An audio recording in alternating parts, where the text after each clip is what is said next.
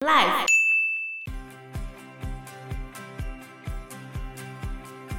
蔡子金看到小谢之后，急忙跑过来跟着小谢。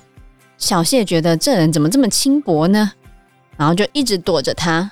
蔡子金后来告诉陶望三说：“三年前我的小妹死了，刚才看到尊夫人，就看到你的妻子，觉得她怎么那么像我小妹呢？” Hello，大家好，我是 Joe，我是 Fana，我是 Anna。后来有一次，有一个道士在路上遇到陶望三，看着他说：“你身上有鬼气呀！”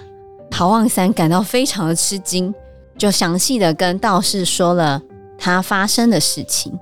道士就跟陶望三说：“这两个鬼对你很好，你不要辜负了他们。”还画了两道符交给陶望三，跟他说。回去交给那两个鬼，看他们的运气如何。如果他们听到外面有人在哭女儿往生的，就赶快吞下符咒，跑出去。先到的就可以马上复活，就先到那个尸体那边的就可以复活。陶望三跟道士道谢，接下了符之后，交给小谢和秋荣。过了一个多月，果然听到门外有人女儿往生，正在哭泣的，两个女孩就争相跑出。但小谢在匆忙之中忘了吞了符咒，看到有丧车经过之后，秋荣就自己跑进去，进到棺材之后不见了。小谢进不去棺材里面，就痛哭着跑了回来。陶望山走出一看，原来是有钱人家的好家，姓郝的，郝柏村那个郝哦，郝龙斌的郝啊，对，嗯、就是有钱人家姓郝的，在为女儿出殡。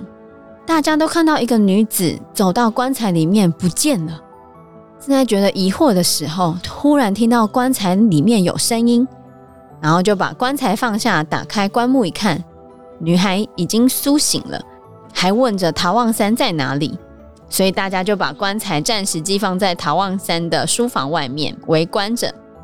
幸好的人家就问了这个女子：“你是谁？”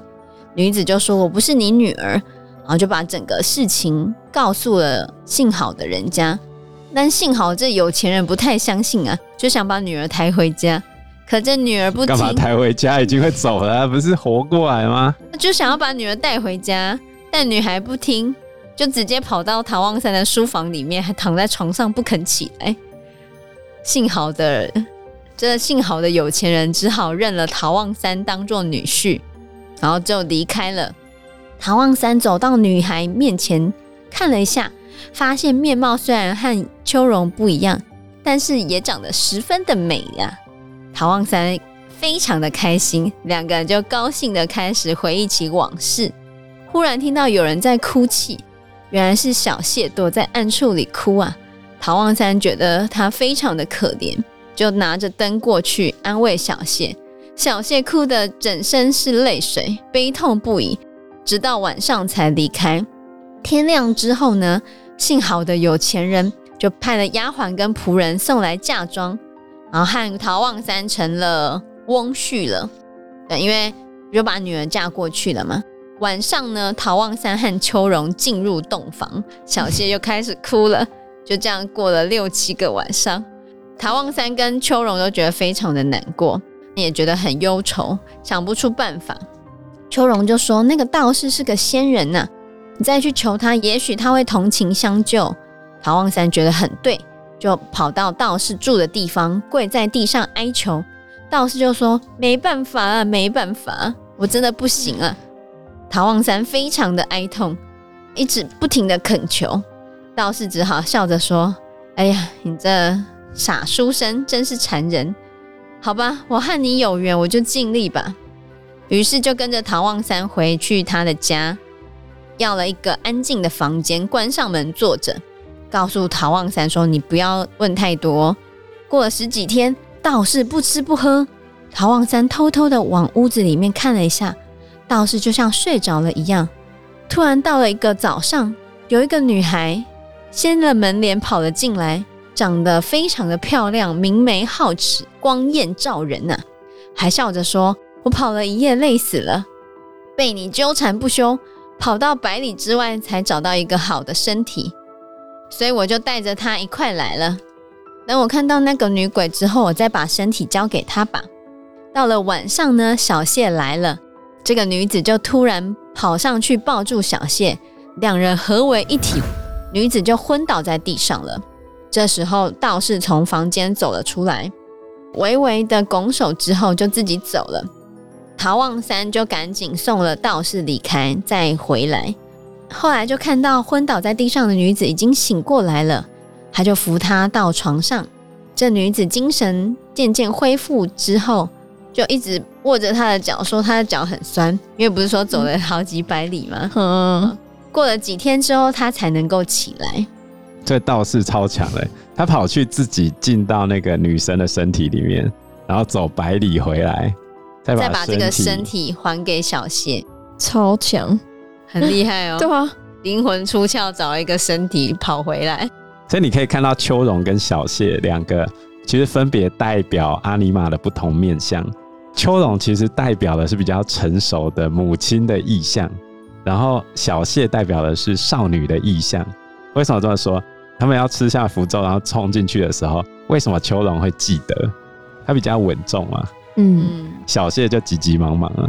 你看他前面描写他的弟弟三郎，都会觉得小谢感觉就是比较少女形象的一个人。秋蓉代表的形象是母亲滋养、保护、忠贞这些比较成熟的意象，然后小谢代表的是少女聪慧、被动，还有娇弱的意象。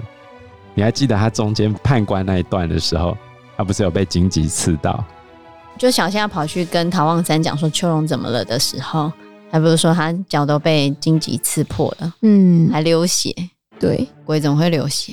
它其实代表的是一个阴暗面，嗯，更受贬义的阴暗面。你会觉得不成熟，哦，幼稚的那个阴暗面。所以幼稚的那一个阿尼玛是比较晚复活的。哦，然后比较成熟的那一面。比较容易被陶望三接受嘛，嗯，可以比较接受你比较成熟的黑暗面，幼稚的你还是不想接受，嗯，所以他会比较慢嘛，不想承认，嗯，对对对，比较少年的自己，所以为什么小谢会比较晚复活？就举一个例子，你你们黑历史，黑历史。就是黑历史三个字，哦、没错。如果有一天你可以真正的接纳自己的黑历史，比如说你今天做了一件很坏的事情，有一天你可以。跳出用第三人称的角度，知道自己这边做错了什么，我下次可以更好，然后去善待其他人，完成一个光与影的融合嘛。但是我觉得年轻的时候真的很难接受自己的黑暗面，你宁可忘记它，就是逃避啊，对吧？常常会选择这个样子啊。没错，你有类似的，心有戚戚焉。你有类似的经验吗？没有啊，我觉得大家都有黑历史啊，是吗？我都会刻意忘记他，那就是在逃避。对，你就不想接受你的阴暗面。我为什么会去看心理医师？就是因为家庭的问题嘛。嗯，就是我家里总有一些我难解的情节，我不愿意去面对，最终那个阴影就找上我啊。他永远都会一直纠缠你的，如果你不去正视他的话。对啊。后来呢，陶望三他去考试，还当了官。有一个叫蔡子金的人跟陶望山是同榜，还有事拜访过陶望山，在他家住了几天。有天小谢从邻居家回来，蔡子金看到小谢之后，急忙跑过来跟着小谢。小谢觉得这人怎么这么轻薄呢？然后就一直躲着他。蔡子金后来告诉陶望山说：“有个事情太让人吃惊了，可以告诉你吗？”陶望山就问他说：“是什么事？”蔡子金就说：“三年前我的小妹死了，死后两天，她的尸首就不见了。至今我还觉得非常的疑惑，非常的惦念。刚才看到尊夫人，就看到你的妻子，觉得她怎么那么像我小妹呢？”陶望山笑着说：“我家妻子长得不好看，怎么比得上你的妹妹呢？不过既然我们是同榜，我们情谊非常的密切，我就让你看看我的妻子吧。”陶望三就到房间里面，让小谢穿上之前跑来的那个衣服，就走出来。蔡子金一看，大惊失色地说：“这真的是我妹妹啊！”说着就哭了起来。后来陶望三就把整个事情的始末说了一遍。蔡子金很开心地说：“哦，我的妹妹没有死，我要赶快回家告诉我家父母。”后来就离开了。过了几天，蔡子敬一家全来了。后来两家往来，就像秋荣附身的那个姓郝的有钱人家一样，就跟陶望山一样变成亲家，就是结亲了这样子。所以意思是说啊，绝代佳人求得一位已经非常的难得，怎么会一下子得到两个呢？这种事情真的千年难得一见呢、啊，只有不和私奔之女苟合的人才可以遇得到。啊，就是他在称赞他坚持到最后才可以得到两位家人。道士是神仙吗？他的法术这么的神奇呀、啊！如果真的有这样的法术的话，那即便长得很丑的鬼，我也可以跟他结交了。哼，他就把很丑的鬼装到好的。好好的壳里面，正妹的壳里面。哦，对耶，你看那个道士都找那个正妹来复活的啊。哦，秋荣呢是自己刚好运气好，嗯，可是小谢转身的那是道士找了很久的。你看，这些男生都喜欢漂亮的，是，嗯。那如果我们单纯以故事的架构来说，后来陶望山考到官嘛，这就代表他原先的人格已经。不像一开始只有那个茅草破屋那样贫瘠，而是逐步获得充实的过程。因为他跟他的过往黑暗面和解了。对，那秋荣跟郝氏的结合，就是他重新复活的这个过程，象征着陶望山他从母亲这个形象的负面影响力脱离，终于独立了。然后小谢跟蔡氏的结合，让他知道生命是有所限制的。所以他必须以成熟的方式来弥补年轻时的遗憾。他的象征意义并不是说陶望山有两个老婆这么爽，并不单纯是这个样子，而是这个光与影还有和自己整合的过程会按照特定的顺序去发生。小谢这个少女形象不成熟的自己是最难面对的，嗯，所以人最难面对的就是自己的黑历史，真的。所以秋荣代表的安全感，跟小谢所代表的生命中的遗憾，会一直对我们的生命产生影响力。虽然这个故事讲的是男生，但是女生也一样。比如说，结婚之后可能会在家庭主妇或职业妇女之间摆荡；而你还没结婚，你可能会在单身或要不要走入家庭之间摆荡。这些不同意向的阿尼玛或阿尼姆斯，都会躲在我们内心的深处，一直不断的。取笑逗弄你，直到有一天你转身接受他们，这就是这个故事的心理意义。是，法拿听完这个故事之后有什么感想呢？但我真的觉得这是一个非常困难的过程诶。你说跟自己和解吗？对啊，因为你都会有不想面对的过去，甚至你当下做的决定，你都不确知自己是不是对的。我觉得像《妈的多重宇宙》就非常深刻的给我这个感觉。就你们看完了，对啊，觉得怎么样？我可以体会你为什么很喜欢他。我觉得那就是一个他在跟自己和解的过程，因为他其实活到他现在的那个样子，他觉得不上不下、不好不坏的那个样子，他非常的痛苦。对，所以他的那个多重宇宙一直是他如果做了不同的选择会有怎样。嗯就发现做了不同的选择，每一个结果都比现在好。嗯，他真的没办法接受，对不对？然后他跟他小孩就是另外一个过程呢。我的认知是这样，每个妈妈都会想要掌控自己的小孩。对。然后你发现你的小孩没办法受到你的掌控，可是你其实还是希望你的小孩过得好。最后他跟他爸爸和解嘛，因为他爸爸回来，他要跟他爸爸和解，然后他也跟他先生和解，因为他了解他先生还是爱他的。最后，他跟他的小孩和解，他知道不管怎样，他还是爱着他的小孩，所以他最后到了一个最可以接受的宇宙，继续过着以前的生活。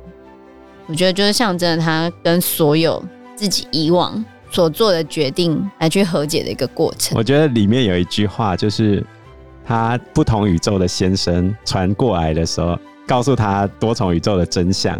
杨紫琼就问他先生说：“为什么选我？”不同宇宙的先生就跟他讲：“因为你最无能，所以你无所不能。不要担心你做错了什么，你要接纳当下的一切，没有不好。”所以我一直很喜欢我们厕所那一句话：“无福也无祸嘛，一切都是你自己想的。人生无福也无祸，端看自己怎么想。”就是这样。是这句话我们好像也讲了很多次，对啊，可是你你要打从心里去接纳他，蛮困难的吧？是真的超难的。你觉得这跟年纪有关吗？还有跟你自己接纳自己的程度啊，是吧？因为也不见得人到了年长就会愿意接纳自己，因为你不满意的面相可能有很多，比如说你的长相、你的嗯，身高、你的体重，各种你的成绩、你的学业，然后你的工作、你的同事、你的家人，太多了。对啊，问题是你要能够原谅自己，很多事情不是你的错，你所选的东西没有对错之分，只有你愿不愿意接受它的后果而已。对啊，就算它的后果是不好的，那我觉得你也应该想，它就是你人生的一个试炼跟考验啊。是这是我的小小心得。好，嗯，对呀、啊，没有，哎，好了，我们都要跟自己和解。对，我们都要跟自己和解。嗯。好，那我们这期的节目就到这个地方喽。谢谢大家，谢谢大家，拜拜。拜拜。